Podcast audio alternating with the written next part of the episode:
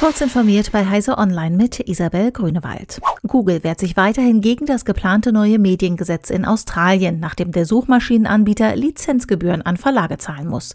Dabei bezieht sich das Unternehmen auf Deutschland und Brasilien, wo gerade eine Einigung über die Nutzung journalistischer Inhalte erzielt worden sei, samt Lizenzen. Auch in Australien solle News Showcase eingeführt werden. Dafür kooperiert Google in Deutschland und Brasilien mit ausgewählten Verlagen und bezahlt diese, um Inhalte frei verfügbar zu machen. Ein Team von Hackern und Sicherheitsexperten hat sich über einen Zeitraum von drei Monaten Apples Infrastruktursysteme vorgenommen und zahlreiche teils problematische Lücken aufgedeckt. Anschließend reichten sie die Fehlerbeschreibungen im Rahmen von Apples Bug Bounty Programm ein. Das Gesamtergebnis ist durchaus beeindruckend.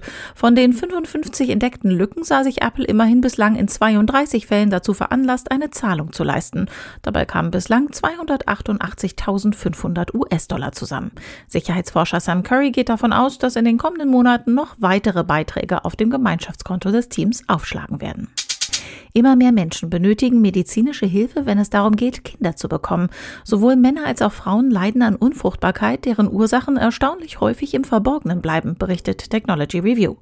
Im kürzlich erschienenen Essener Manifest haben deutsche Fortpflanzungswissenschaftler nun dazu aufgerufen, die stark zunehmende Unfruchtbarkeit in der Gesellschaft endlich besser zu erforschen. Eine moderne und konkurrenzfähige Reproduktionsforschung ist eine Investition in die Gesundheit nachkommender Generationen, schreiben sie darin. Starlink und Co. sorgen nicht mehr nur in der optischen Astronomie und unter Sternguckern für Unruhe. Auch Radioastronomen fürchten Einschränkungen. Eine für das geplante riesige Radioteleskop SKA erstellte Studie kommt nun zu dem Schluss, dass allein das Netz von SpaceX auf die geplante Forschungsarbeit erhebliche Auswirkungen haben könnte. Signifikant größere Konstellationen könnten bestimmte Beobachtungen komplett unmöglich machen, schreiben sie weiter. Das Square Kilometer Array ist ein geplanter Teleskopverbund, der einmal zur größten Wissenschaftseinrichtung der Welt wachsen soll. Diese und weitere aktuelle Nachrichten finden Sie ausführlich auf heise.de.